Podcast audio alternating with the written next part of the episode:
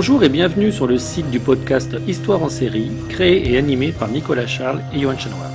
Au programme, une analyse des séries d'hier, d'aujourd'hui et de demain par les spécialistes des questions mobilisées par nos shows préférés.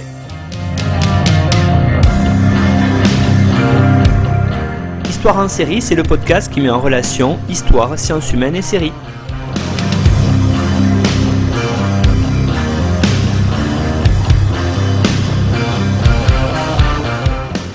Bonjour à tous, bienvenue dans l'épisode 23 de Histoire en série où je reçois aujourd'hui Fabien Bièvre-Perrin. Bonjour Fabien. Bonjour. Alors Fabien Bièvre-Perrin, vous êtes actuellement postdoctorant au centre Jean Bérard de Naples et dans le cadre d'un financement européen Marie Curie, vous travaillez sur le projet Féminicom qui est en fait sur l'iconographie féminine en Grande Grèce de la période archaïque à la période romaine au IIIe siècle avant Jésus-Christ.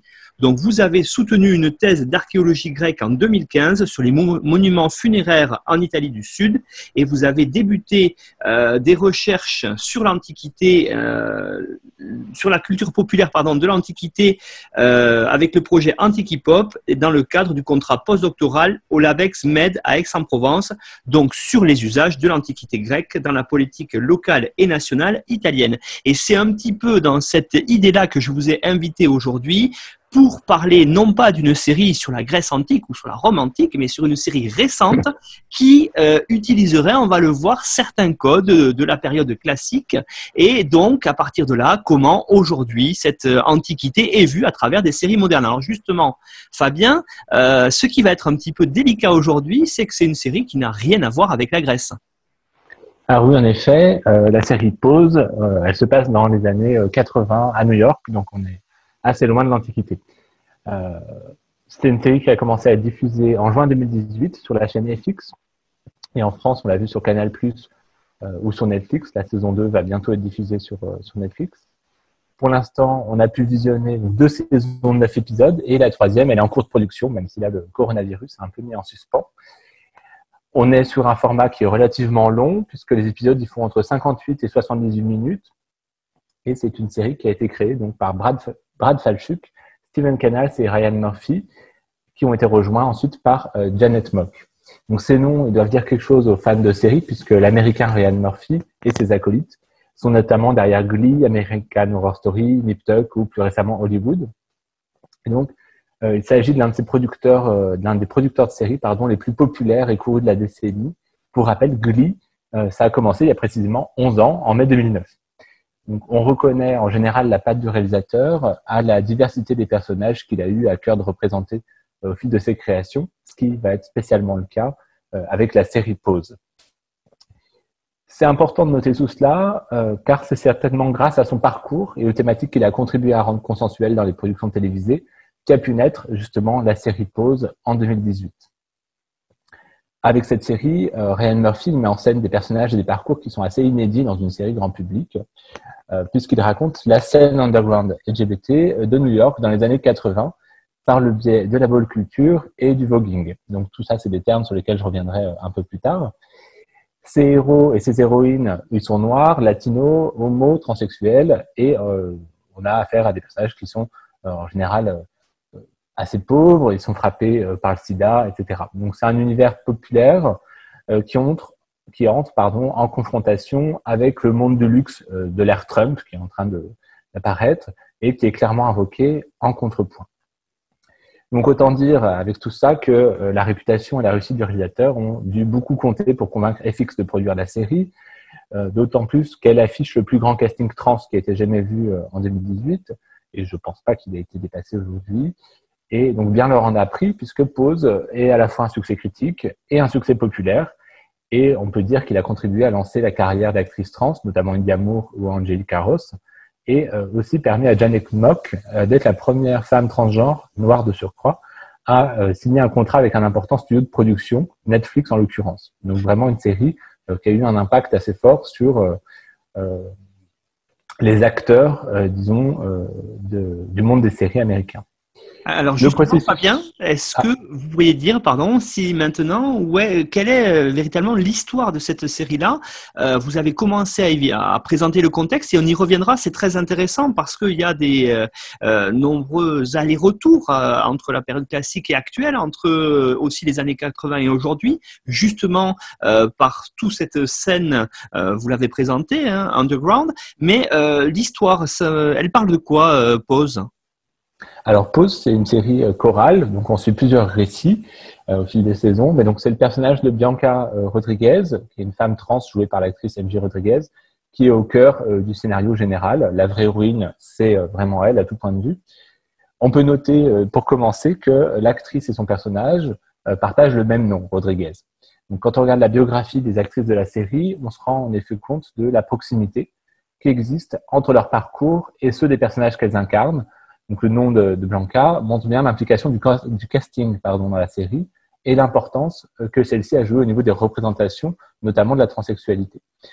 Donc même si la série est assez dramatique, il faut néanmoins noter euh, qu'elle ne représente pas la communauté LGBT et afro-américaine de New York uniquement de manière tragique, euh, ce qui est souvent le cas. Au contraire, on a une série qui est souvent plutôt exaltante, voire glamour, ce qui lui a aussi été reproché par certains. Donc pour revenir au synopsis euh, plus, euh, de façon plus précise, au début de la série, euh, Blanca Rodriguez quitte la maison Abundance, qui est dirigée par la tyrannique Electra, afin de fonder la sienne, qui s'appellera la maison Evangelista. Donc il faut en effet savoir que la scène LGBT des années 80, dont on va parler par la suite, elle est structurée autour de ce que l'on appelle des maisons, donc house en anglais, et il s'agit d'un système d'entraide au sein duquel les communautés LGBT, euh, la communauté LGBT, recompose des familles alternatives et sécurisantes. Euh, en général, ce sont des gens qui ont fui euh, des foyers moins hospitaliers, et donc ils retrouvent un foyer recomposé, choisi. Donc chaque maison, elle est dirigée par une mère ou un père qui aide et protège ses enfants. Donc on a tout un vocabulaire de la famille qui est réutilisé. Et donc toute cette communauté adopte le nom de la maison comme patronyme. Donc Maison Evangelista, par exemple, euh, dans notre cas. La série, elle nous permet de découvrir et de comprendre comment euh, tout ça fonctionnait, notamment comment les LGBT ont su s'organiser pour faire face à la pauvreté euh, et au rejet provoqué par l'homophobie et les institutions à l'époque. Le but de Blanca, quand elle crée sa maison, c'est donc à la fois de pouvoir aider des membres de sa communauté selon ses valeurs à elle, mais aussi de concourir, pardon, à ce qu'on appelle des balles, des balls, et en effet, euh, toutes ces maisons, elles vont s'affronter au cours de soirées pendant lesquelles les épreuves vont, vont s'enchaîner. On a un jury qui va juger les participants en direct sur la danse, les costumes et même sur euh, ce qu'ils appellent l'attitude. Donc cette série, elle nous montre l'émergence de toute cette scène et de ses codes. Donc on voit notamment de nouvelles épreuves apparaître. On voit aussi le voguing euh, apparaît puis s'épanouit vraiment dans ce, dans ce milieu. Et le but de chaque maison, euh, lors de chaque soirée, c'est de remporter le plus grand nombre de trophées. La mise en scène de soi pendant ces soirées, elle est, euh, centrale, elle est capitale. Selon les catégories, les participants vont euh, se travestir, ils vont surjouer la masculinité ou au contraire la féminité. Dans tous les cas, l'hétérosexualité et les codes de la, ce qu'on appelle la haute culture vont être parodiés et mis en scène. J'y reviendrai justement à propos de culture classique.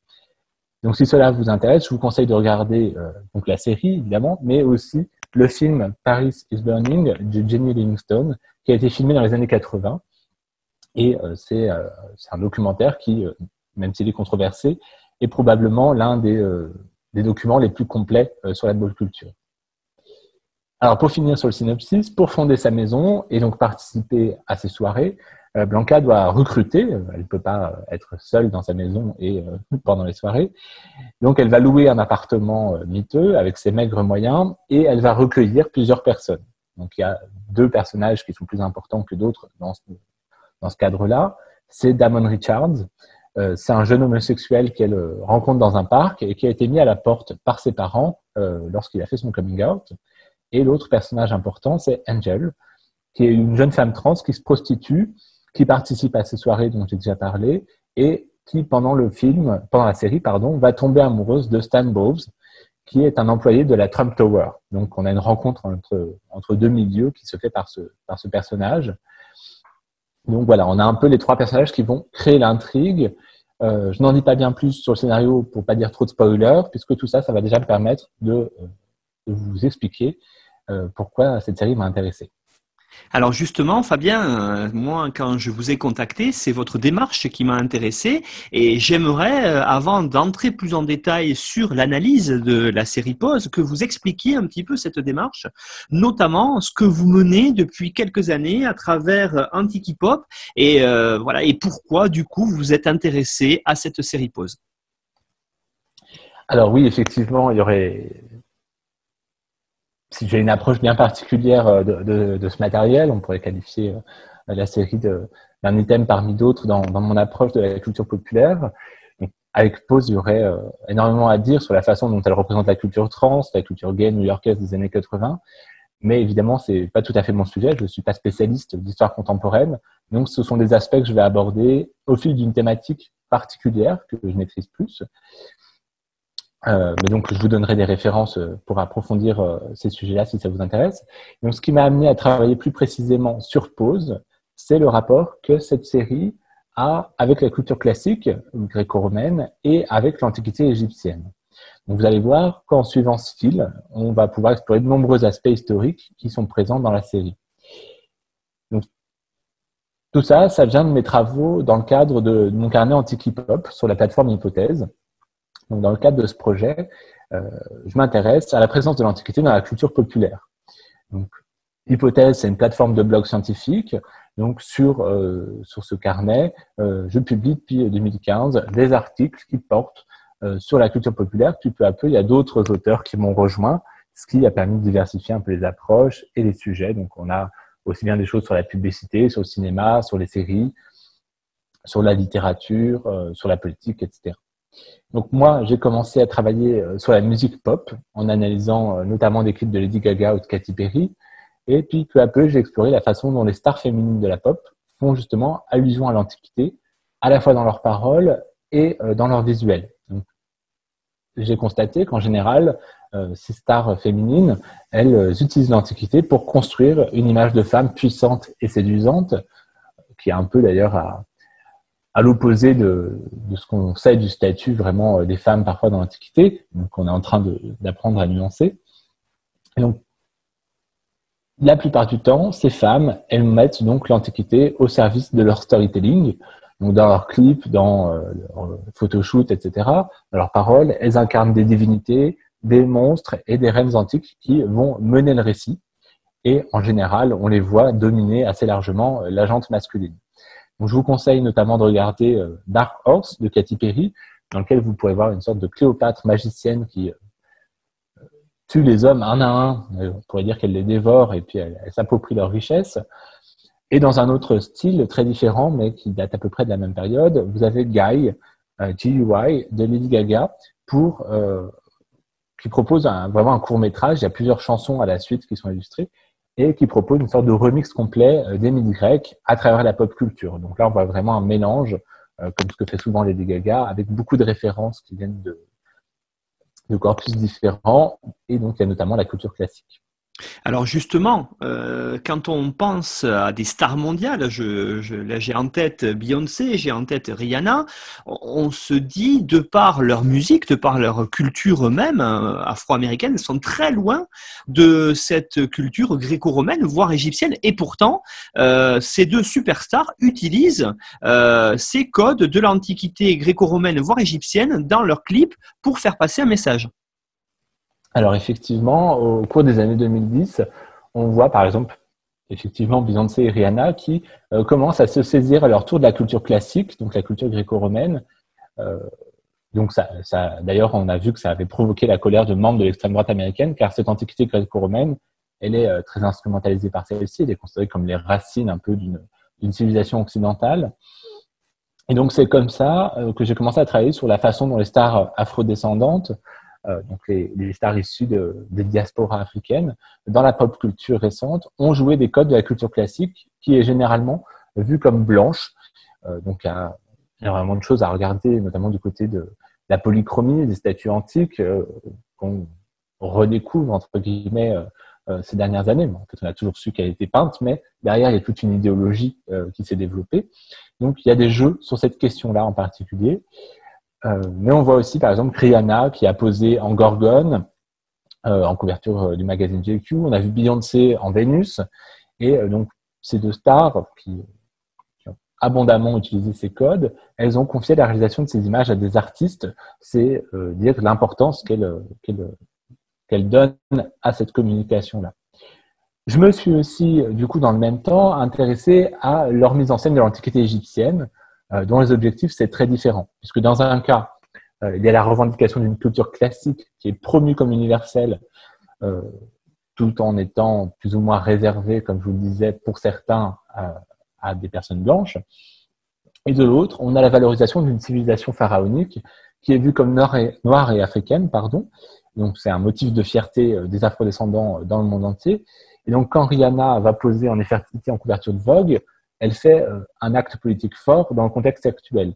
Mais cette appropriation, entre guillemets pour appropriation, de, de l'Antiquité égyptienne, elle découle d'une histoire assez longue où euh, dès euh, les mouvements de libération euh, des Noirs et les mouvements pour les droits civiques, on voit de nombreuses références à l'Antiquité égyptienne qui justement est vue comme un motif de fierté, un motif d'unité de tous ces Africains qui font partie d'une diaspora mondiale, qui ont été ensuite réduits en esclavage, etc. Donc vraiment, on a deux schémas très différents. D'un côté, une culture classique qu'on vante comme universelle, mais qu'on réserve à certains, et de l'autre, une culture égyptienne qui, elle, est depuis bien plus longtemps euh, mise en valeur par les afrodescendants. Donc toutes ces, problématiques, elles sont extrêmement complexes et donc, comme je vous le disais, elles sont intimement liées à l'histoire de la colonisation, euh, de la traite, de l'esclavage et de leur abolition, mais aussi à l'histoire afro-américaine, puisque euh, là, les artistes dont je vous parle ce sont principalement des artistes américains, des artistes américaines, puisque je vous parle de femmes. Et donc Beyoncé, par exemple, elle a bien montré euh, les relations très étroites que tous ces thèmes entretiennent lors de son concert de 2018 à Coachella, qui a depuis fait l'objet d'un documentaire euh, sur Netflix qui s'appelle euh, Homecoming. Donc après, pendant ce concert, après être rentrée sur scène en Nefertiti, la chanteuse multipliait les motifs antiques, notamment égyptiens, non pas en référence directe à l'Antiquité, mais justement en lien avec les codes euh, des universités afro-américaines, par ailleurs centrales euh, dans le spectacle et dans le documentaire. Donc sur mon carnet euh, anti-hip-hop, si tout ça vous intéresse, vous pouvez lire plusieurs articles sur ce spectacle. Et donc si vous vous intéressez à Pause, regardez un peu ces autres productions, ça vous permettra de saisir un peu mieux le contexte culturel américain dans le cadre duquel la série a été créée et donc a rencontré un certain succès populaire. Alors justement, Fabien, toutes ces thématiques que vous avez abordées, hein, à la fois cette euh, fierté de la part de la communauté afro-américaine par rapport à l'Antiquité, notamment égyptienne, est-ce que euh, elles sont, c'est bien mis en valeur dans la série Pose? Est-ce que on le voit facilement ou est-ce que euh, c'est différent par rapport au clip des stars que vous venez d'évoquer? Alors en effet, pour revenir à la série, il se trouve vraiment euh, que pose, met vraiment en scène de façon assez subtile euh, l'ensemble des problématiques que je viens de citer, euh, des problématiques donc, que j'avais abordées jusqu'alors uniquement par le biais de la musique pop. Donc, pour vous expliquer un peu comment et pourquoi, puisque le, le lien paraît pas forcément évident, il suffit de revenir sur le tout début de la série, ce qui a l'avantage d'éviter tout spoiler si vous avez la chance de ne pas encore avoir regardé la série. Et en effet, euh, j'ai su dès les premières minutes du pilote que la série allait m'intéresser eu égard à mes euh, divers centres d'intérêt, puisque dans le premier épisode de Pause, le spectateur y participe à un casse. Euh, c'est celui, euh, le casse, pardon, du musée de la mode et du design de New York. En réalité, les scènes de ce, pilote ont été filmées au musée de Brooklyn, ce qui va expliquer un peu les collections qu'on va y voir. Quand il s'infiltre dans le musée, on suit Electra et ses acolytes. Donc, Electra qui est euh, celle qui dirige la maison euh, que veut fuir notre héroïne. Donc le but d'Electra et ses acolytes, c'est pas de s'offrir une visite nocturne romantique du musée, mais en réalité, c'est de voler euh, les tenues qui sont exposées dans le cadre d'une exposition sur la royauté européenne. Donc là encore, vous voyez pas le lien avec l'Antiquité, mais c'est vraiment ici que ça va se jouer. Avant de se cacher dans le musée pour pouvoir ressortir la nuit venue et, faire leur vol, les membres de la Maison Abondance vont parcourir rapidement les salles du musée qui sont consacrées à l'Antiquité égyptienne.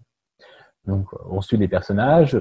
D'emblée, Electra annonce qu'elle se verrait très bien s'y installer, ce qui est confirmé par les autres membres de sa famille. Et on constate en effet que tout le monde a l'air plutôt à l'aise euh, dans ces salles. On entend la chanson In My House euh, pendant la scène. Et donc c'est là euh, vraiment que, va commencer notre étude. Alors justement, Fabien, est-ce que, parce que cette scène vous a vraiment marqué et donc vous a incité à étudier ces, aspects-là par rapport à l'Égypte antique, est-ce que vous pourriez la présenter un peu plus en détail, cette scène, et en montrant aux auditeurs ce qui est véritablement intéressant à regarder et comment c'est filmé d'ailleurs? Parce que ça permet aussi d'avoir un certain regard. Tout à fait. Alors, vraiment, pendant euh, toute cette scène, la caméra, elle va se concentrer sur trois des héroïnes qui vont s'arrêter devant les pièces de la collection pour les contempler. Donc, on entre dans le musée avec elles et on va, euh, d'une certaine manière, visiter un peu la salle sur l'Antiquité égyptienne en leur compagnie. Donc, c'est intéressant de voir déjà que tous les personnages qu'on va suivre sont de couleur et euh, qu'ils se sentent visiblement représentés au sein du musée, dans la section égyptienne. Donc la, caméra, pardon, elle opère un parallèle avec la couleur de peau et les traits des trois femmes, mais aussi avec leur identité. Donc le premier plan, qui est assez furtif, euh, mais qui vraiment n'est pas anodin, met en perspective le corps de nos trois héroïnes, dont le spectateur ne sait pas encore la transidentité, et des figurines féminines préhistoriques. Donc ça, à travers un jeu de transparence des vitrines, on a déjà euh, une mise en parallèle de ces corps euh, antiques et euh, contemporains, on pourrait dire. Ensuite, on va se focaliser donc sur chacune de ces trois femmes. Donc, tout d'abord, on voit Electra qui s'installe face au portrait d'un pharaon, un buste qui a le visage extrêmement coloré, les, les pas en rouge, et donc elle le regarde d'un air un peu goguenard. Ensuite, on voit Blanca qui contemple avec un air assez narquois euh, le corps idéalisé, mais, et c'est pas anodin à mon avis, décapité euh, d'un colosse égyptien assez dénudé. Et enfin, on voit la jeune Angel se mirer euh, dans un sphinx féminin en pierre noire. Donc elle se contente pas de regarder, elle touche ce visage avec beaucoup de tendresse et ensuite elle reporte ses mains vers sa poitrine dans un geste qui est vraiment très tendre. Donc c'est une de mes images préférées de la série et euh, j'aime beaucoup la montrer quand je parle de réception de l'Antiquité. En effet, euh, on ne sait encore rien des personnages, on ne sait encore rien d'Angel, mais on voit comment elle reçoit, comment elle interprète et comment elle ressent cette Antiquité euh, d'une façon qui est très intime et d'une certaine façon, ça nous en apprend beaucoup sur elle, en quelques gestes, sans un mot. Donc la réalisation, ici, elle nous fait plonger un peu dans l'identité des personnages par l'intermédiaire des collections du musée et le fait que cette scène soit au tout début de la série, pour nous présenter des personnages, euh, dit vraiment toute son importance.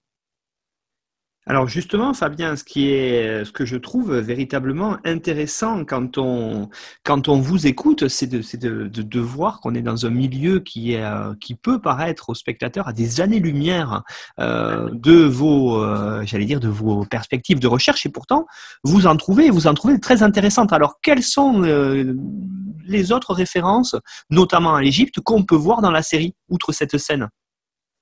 Alors tout d'abord, euh, donc avec cette scène qui vraiment, moi je, pense, est vraiment très intéressante et importante, euh, on voit que Pose met en place dès son début euh, tout un jeu de références qui fait écho à des problématiques très actuelles. Aujourd'hui, si vous regardez les débats en muséographie notamment, mais plus largement sur les collections, vous aurez des débats sur la représentation des personnes de couleur dans les musées occidentaux et dans la culture classique. Il faut souligner que c'est un débat parfois assez tumultueux, et que la pop culture s'en est fait l'écho à plusieurs reprises et peut-être qu'une des, euh, des occasions qui a eu, euh, disons, le, plus large audimat, c'est euh, la sortie du clip Ape Sheet de Beyoncé et Jay-Z en 2018. Donc, dans, dans ce clip, le couple américain attirait l'attention sur la rareté des corps noirs au Louvre, donc un des temples, on pourrait dire, de la culture occidentale. Donc pour revenir à la série plus précisément, euh, les références à l'Antiquité égyptienne dans la série, après cette scène, elles vont être très nombreuses. Mais euh, peut-être aussi plus discrète. Donc, par exemple, lorsque les personnages afro-américains vont se critiquer violemment, euh, de façon spirituelle et incisive, c'est ce qu'on appelle dans le vocabulaire de ces soirées et plus largement dans, dans, cette culture LGBT, c'est ce qu'on appelle le, reading, donc le fait de lire quelqu'un. On va, c'est un véritable art, et donc on va critiquer la personne à laquelle on fait face en essayant d'être le plus spirituel et incisif possible. Donc, pendant ces, sortes de joutes verbales, euh, les personnages vont se traiter notamment de princes d'Égypte ou euh, de reines du Nil. Donc, ça renvoie à un imaginaire que je trouve assez contradictoire, puisque d'un côté, euh, ça renvoie à un imaginaire de richesse, vraiment le prince, la reine. on pense tout de suite quand même à quelque chose d'assez fastueux. Et en même temps, ça sert d'attaque et ça renvoie aussi à tout un univers de pacotille euh, des personnages qui essaient de montrer, qui dépensent trop, euh, enfin voilà, quelque chose d'assez superficiel, donc vraiment un imaginaire qui est assez ambigu.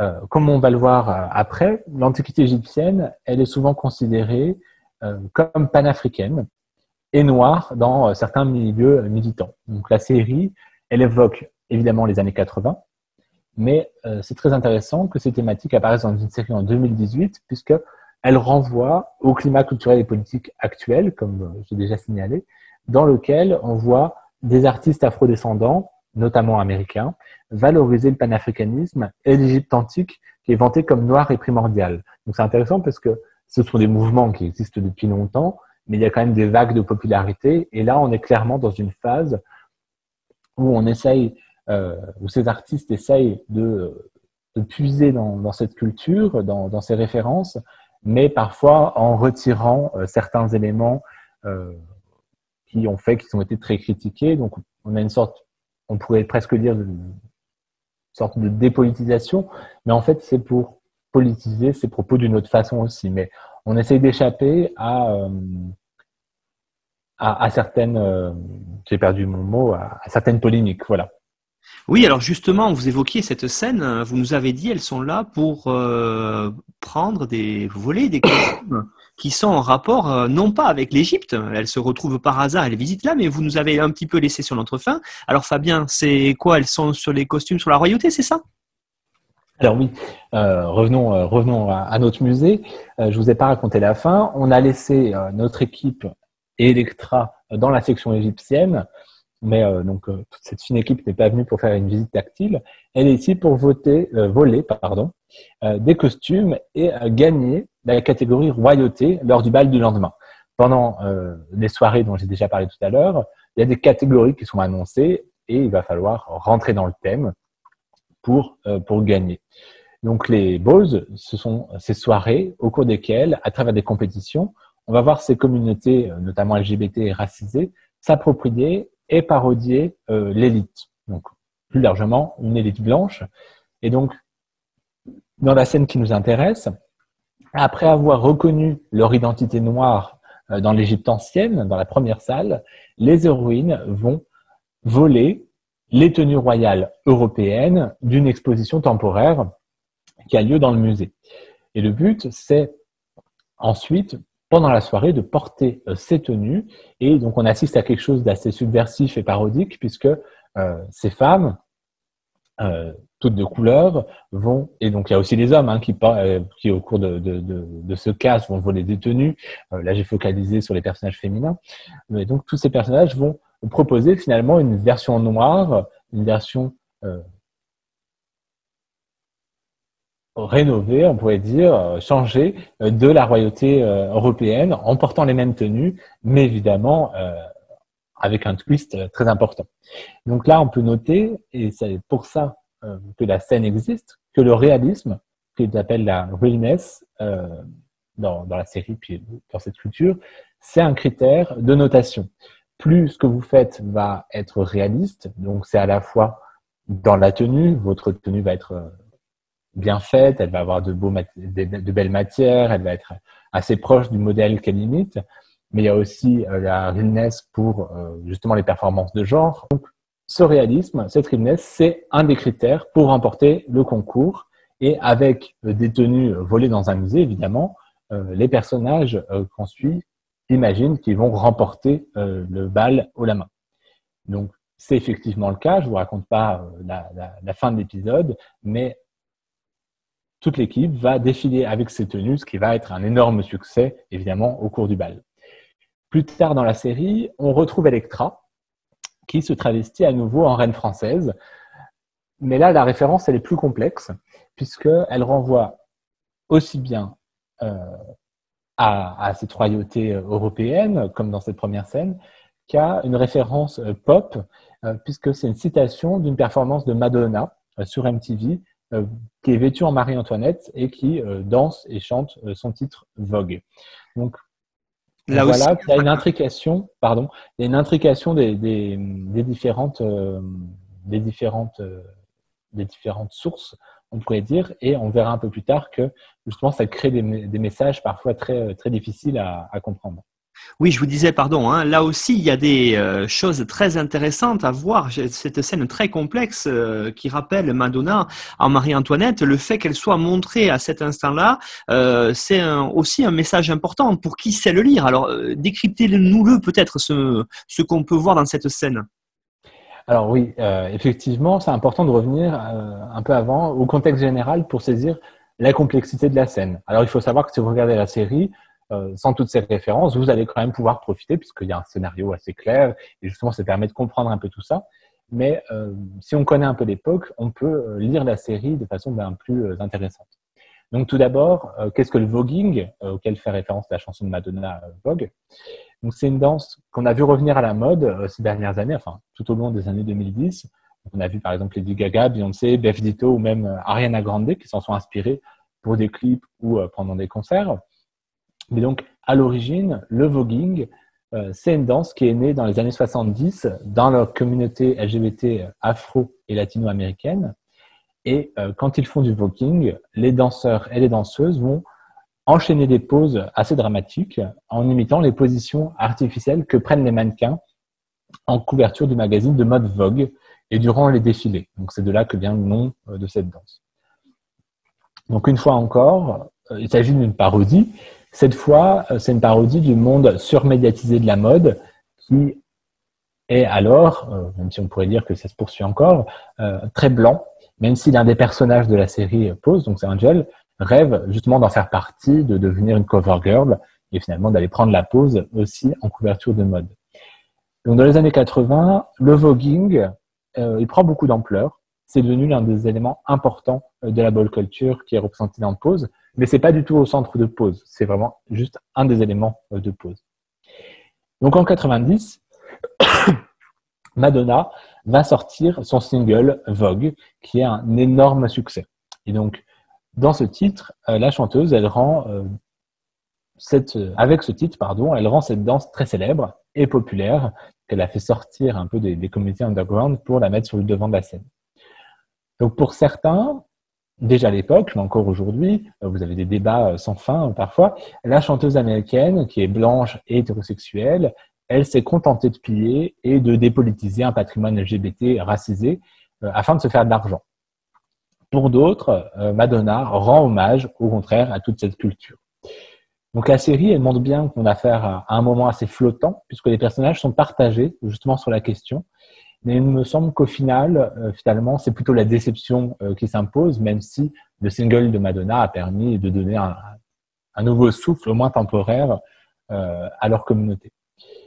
Donc, Electra, dont je, vous, l'ai dit tout à l'heure, euh, elle se déguise en, elle se travestit en reine, en reine euh, européenne, pardon, en Marie-Antoinette première, dans le premier épisode, mais plus tard, elle se redéguise à nouveau euh, en reine égyptienne, en, je vais y arriver, en reine euh, européenne à la Marie-Antoinette.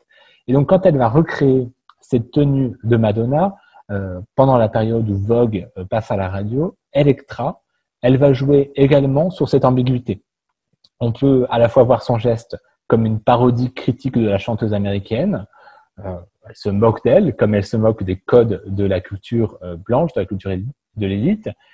Ou alors on peut voir ça comme un hommage à la chanteuse.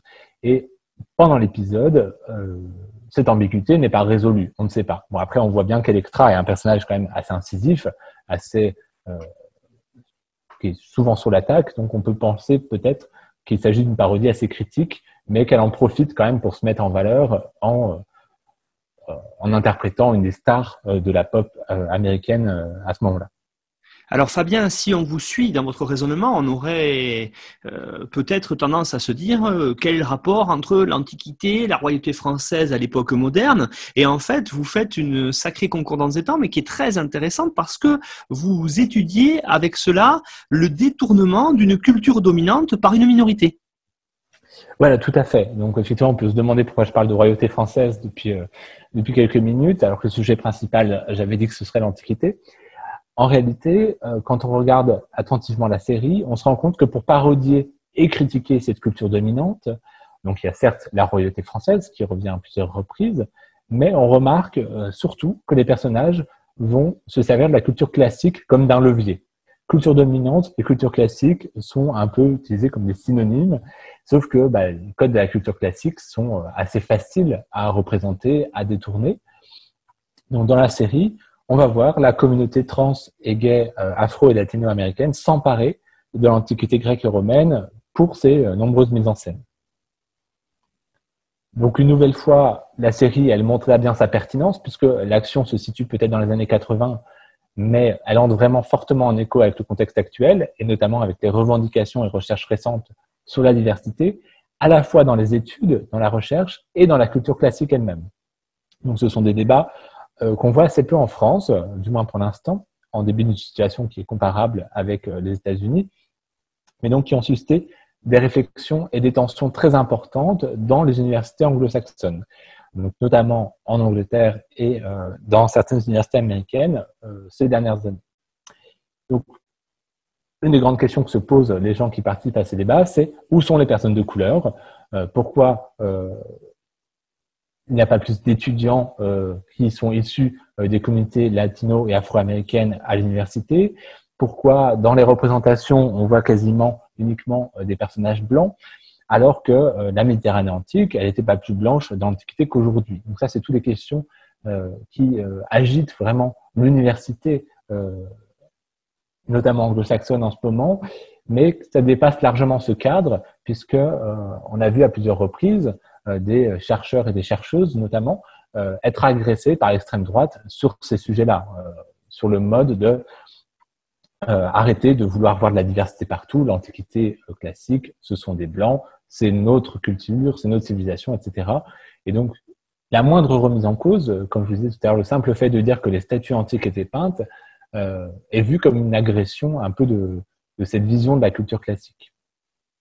Oui, alors ça, c'est vraiment très, très intéressant. Et ce que vous dites, est, euh, pour, pour les historiens, hein, mais aussi pour les sociologues, est très intéressant parce qu'on voit bien à travers votre propos que vous analysez la série à partir d'un terreau culturel, j'allais dire, qui est bien sûr anglo-saxon, qui n'est pas tout à fait euh, le même, où, les débats ne sont pas euh, encore arrivés chez nous en France, mais ils sont en train de se devenir. Et ça, c'est très intéressant parce que cela permet justement de voir un certain nombre de choses très importantes. Et euh, ce que vous nous dites là à travers la série Pause l'est parce que effectivement, euh, on a on a beau se dire l'Antiquité euh, gréco-romaine, ce sont effectivement que des gens blancs. Or, ce n'est pas le cas. Ou ce sont des statues, comme vous dites, alors que les statues, ben, elles étaient peintes. Et ça, la technologie nous le montre. Et donc, voir les références qu'il y a dans cette série Pause, ça permet de voir beaucoup de choses vraiment très intéressantes. Alors, j'aurais aimé maintenant que vous montriez comment, hein, sous ces artistes qui soient queer ou euh, euh, sont souvent des descendants de, minorités africaines, et comment ils reprennent, eux, des thèmes qui sont des thèmes plutôt repris, hein, vous l'avez un petit peu évoqué, mais j'aimerais que vous approfondissiez, par des gens d'origine européenne ou caucasienne. Alors, oui, on voit que, comme, je disais, qu'il y a de nombreux artistes queer et afro-descendants qui s'approprient l'Antiquité classique, donc euh, comme je disais, qui est défendu par certains comme caucasienne et occidentale. Donc là, on peut penser par exemple à, à Risco, euh, qui est un des photographes qui a travaillé avec Beyoncé pour ses photographies qui mettent en scène l'Antiquité classique et euh, égyptienne. Donc c'est un artiste euh, qui qui s'est notamment rendu célèbre en reprenant des tableaux de des chefs-d'œuvre de la culture classique, néoclassique, mais en utilisant, donc ce sont des photographies qui reconstituent euh, des, tableaux euh, célèbres, mais en utilisant des modèles noirs. Et donc, on a cet artiste-là, je pense qu'il est, est, assez représentatif du mouvement, mais évidemment, il y a beaucoup de beaucoup de beaucoup d'approches différentes. Et donc, je pense que les personnages qu'on voit dans dans Pose, dans la série, de même que leur modèle réel, puisque on a affaire à une série qui est une série de fiction, certes, mais euh, dont on voit souvent qu'elle s'est inspirée euh, de la vie de véritables euh, membres de, des communautés qui, de la communauté qui est représentée. Donc on voit comment ces personnages et leur modèle réel ont voulu détourner et pasticher une culture qui est à la fois considérée comme blanche et bourgeoise. Donc on peut rappeler ici que l'essence même du voguing et de la ball, de la culture, c'est justement de parodier ces codes.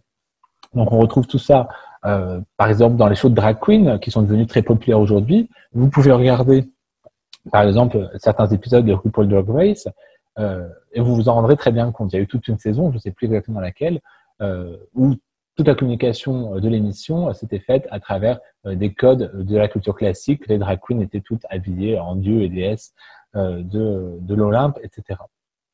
pour revenir à pause, si on est attentif, on observe du coup au fil des épisodes de la série euh, de très nombreuses références à la culture gréco-romaine. Donc une nouvelle fois, euh, elles sont euh, elles sont discrètes, mais c'est leur nombre qui montre leur importance. Alors on recense par exemple dans les tenues de très nombreux drapés. Alors sur la question de, des tenues, des drapés, etc. C'est une question qui est assez complexe. Comment la culture classique passe dans la mode? Alors ça, pareil, sur Antique Pop, je me permets de vous renvoyer euh, par exemple aux articles de Manon Renaud sur ces questions-là.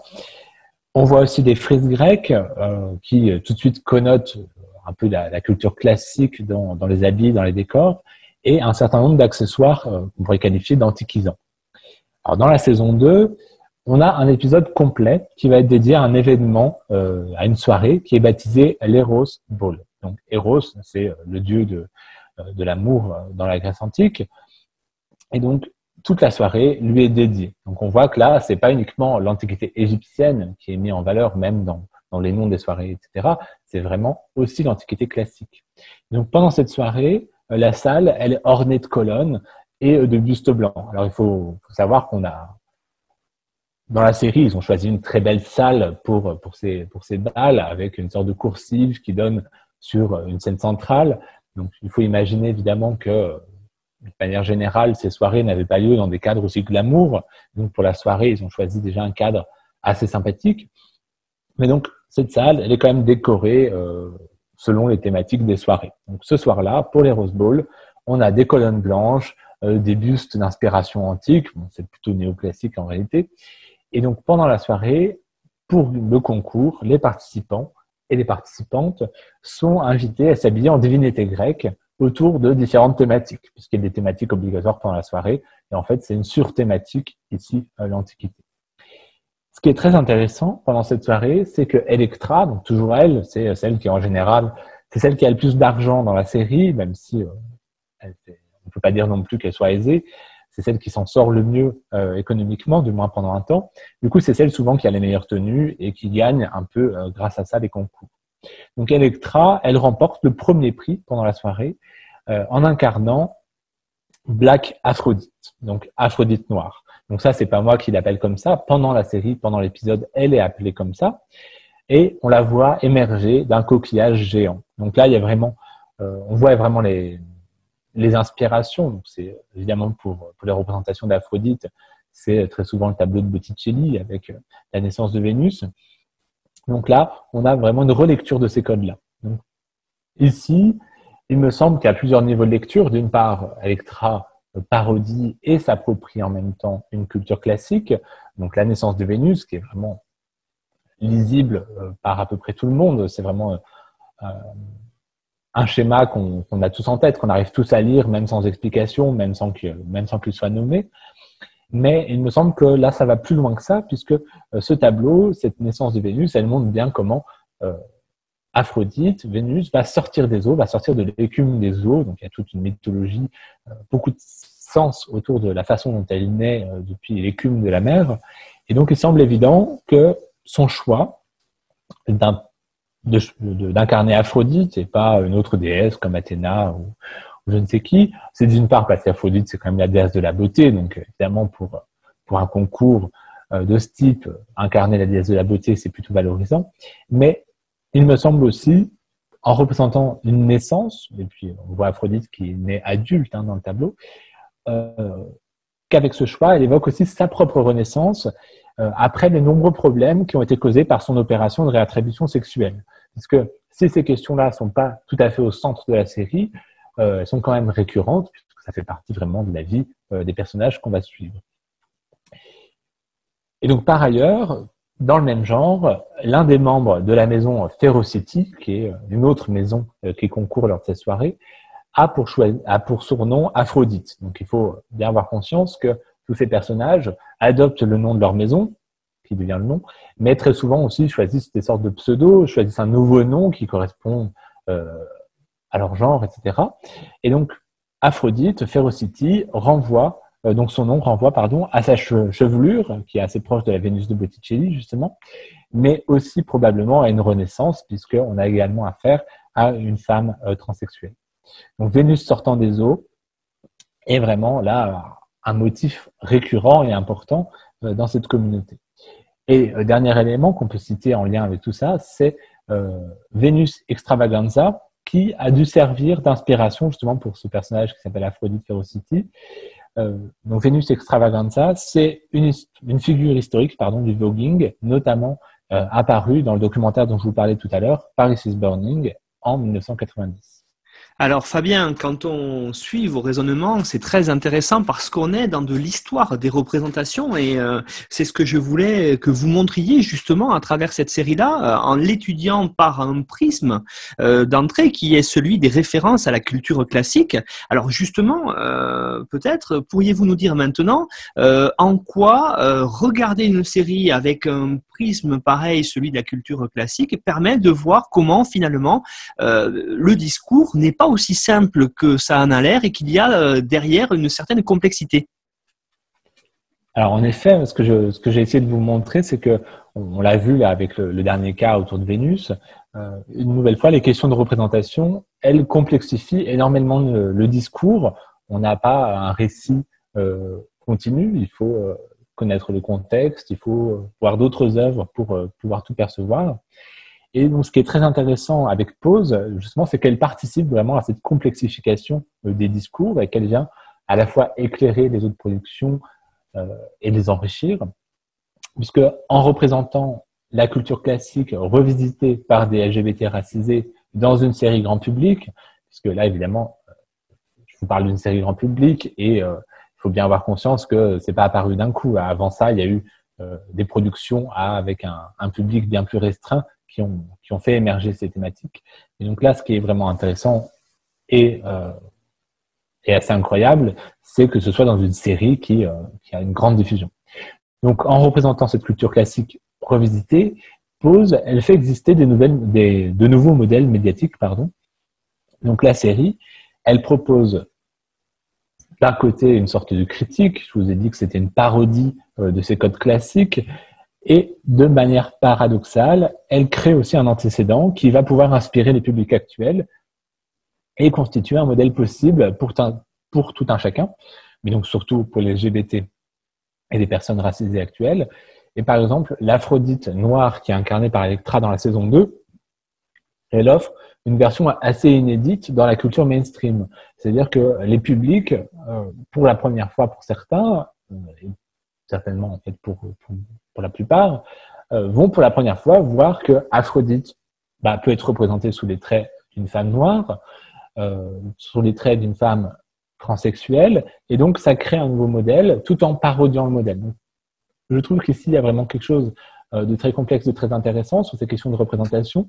Donc je relis ça à un mouvement qui a eu lieu aux États-Unis, qui est encore en cours. Je ne sais pas si on peut vraiment qualifier ça de mouvement, puisque c'est plus une approche de la société qui s'appelait euh, Representation Matters. Et euh, donc dans ce mouvement, il y avait notamment euh, Michelle Obama qui s'était impliqué. Et l'idée, c'était que, notamment pour les petites filles noires, c'était important d'avoir des modèles, puisque bah, voir qu'une femme noire, qu'un homme noir sont arrivés à que, que que son mari est arrivé à la présidence des États-Unis, mais que Michelle Obama aussi a eu une très belle carrière et finalement est aussi arrivée à cette situation parce qu'elle a collaboré euh, avec son mari, elle a collaboré à ce succès, c'est quelque chose d'important pour toutes les petites filles noires pour leur montrer que oui, c'est possible, c'est pas réservé à des femmes blanches. Donc là, je trouve que ça s'inscrit aussi un peu dans, euh, cette logique en représentant sous des traits racisés et LGBT euh, des personnages de la culture classique d'une certaine façon, tout en la critiquant, tout en la parodiant, tout en signifiant justement qu'elle est trop blanche, on pourrait dire, on fait exister de nouveaux modèles qui vont pouvoir servir euh, à leur tour euh, au public à se représenter et à se projeter dans cette culture classique. Donc d'une certaine façon, c'est une démocratisation euh, de ces modèles.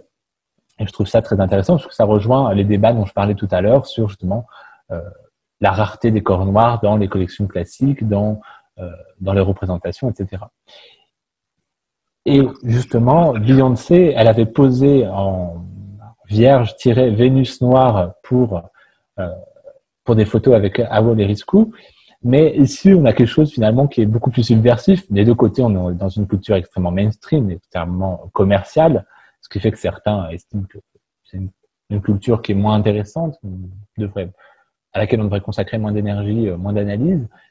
Mais finalement, Electra dans Pose est beaucoup plus subversive que Beyoncé euh, dans son shooting euh, lors, euh, lors de la, naissance de ses jumeaux. Donc là, vraiment, on a des jeux, des éclairages qui montrent vraiment pourquoi et comment la culture classique peut servir de prisme pour voir des évolutions, pour analyser la société et voir comment tout ça se relie, puisque ce que, je, ce que je dis souvent quand je parle de réception, c'est que de l'Antiquité, pardon, c'est qu'elle est vraiment partout. Donc finalement, c'est un code euh, qu'il faut, il faut maîtriser un minimum pour pouvoir saisir toutes ces questions de représentation. Alors justement, Fabien, hein, par rapport à tout ce que vous venez de vous dire, on a aujourd'hui fait une émission euh, où on a parlé beaucoup de représentation, de culture LGBT, on a parlé de euh, culture afro-américaine, on a parlé des années 80, on a parlé d'antiquité. Euh, j'allais dire, pour quelqu'un qui nous prend en cours de route, ça fait une sorte de maelstrom expliqué. Hein, mais euh, justement, moi, ce que j'ai trouvé très intéressant, c'est que de prime abord, ce qui paraît compliqué, après vous avoir écouté, ça paraît beaucoup plus simple et comme quoi on peut voir derrière, justement, avec les représentations, qu'il peut y avoir un discours. Alors, euh, quel serait, euh, on va dire, pour terminer, hein, en dernière question, véritablement les idées à retenir sur les représentations de l'Antiquité dans Pose et peut-être aussi, parce que Pose, c'est une série qui est peut-être pas autant connu que Game of Thrones ou d'autres séries euh, américaines euh, sur la culture actuelle. Mais euh, qu'est-ce qu'on peut retenir là-dessus et pourquoi il faudrait vraiment le regarder? Alors, déjà, le, premier enseignement, je pense, c'est que contre toute attente, on peut étudier la réception de l'Antiquité dans une série sur la scène ballroom des années 80, puisque l'Antiquité est partout, et ici, elle se retrouve vraiment, finalement, assez importante.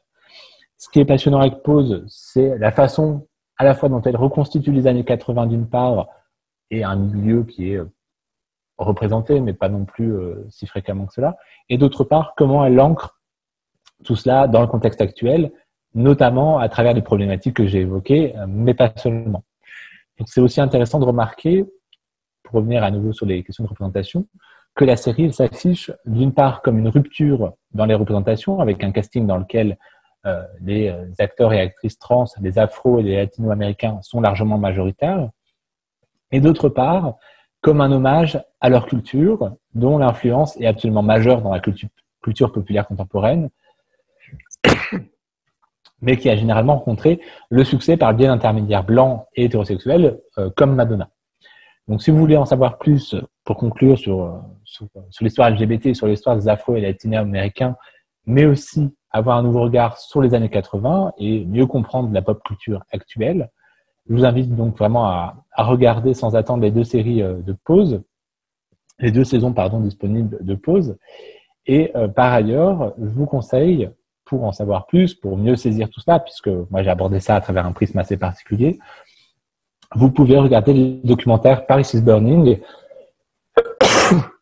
pardon, et Paris euh, is Voguing et lire euh, des références euh, que je vais proposer dans la page du podcast. Donc, vous verrez que les références en français, elles sont assez rares, mais il ne faut pas hésiter, si vous voulez aller plus loin, à consulter la page Wikipédia sur la bol culture pour trouver une liste plus longue de références, mais cette fois en anglais. Mais il y a souvent un effort d'accessibilité qui est fait dans ce cadre-là. Voilà Fabien, merci en tout cas pour cette très riche émission sur une culture euh, justement peut-être underground, mais qui ne le sera, j'espère, euh, pour les auditeurs beaucoup moins après l'écoute de cet épisode numéro 23 donc d'Histoire en série consacré à la série Pause et aux liens que l'on peut voir à travers cette série avec l'Antiquité. Alors vous l'avez rappelé à l'instant, effectivement, vous laissez une bibliographie importante et facile d'accès qui se retrouve sur le site de notre partenaire nonfiction.fr d'ailleurs vous pouvez retrouver les liens vers les anciennes émissions avec à chaque fois des résumés de l'émission et des bibliographies qui sont données par les intervenants. Voilà, merci beaucoup Fabien et à bientôt j'espère. Au revoir. Merci, au revoir.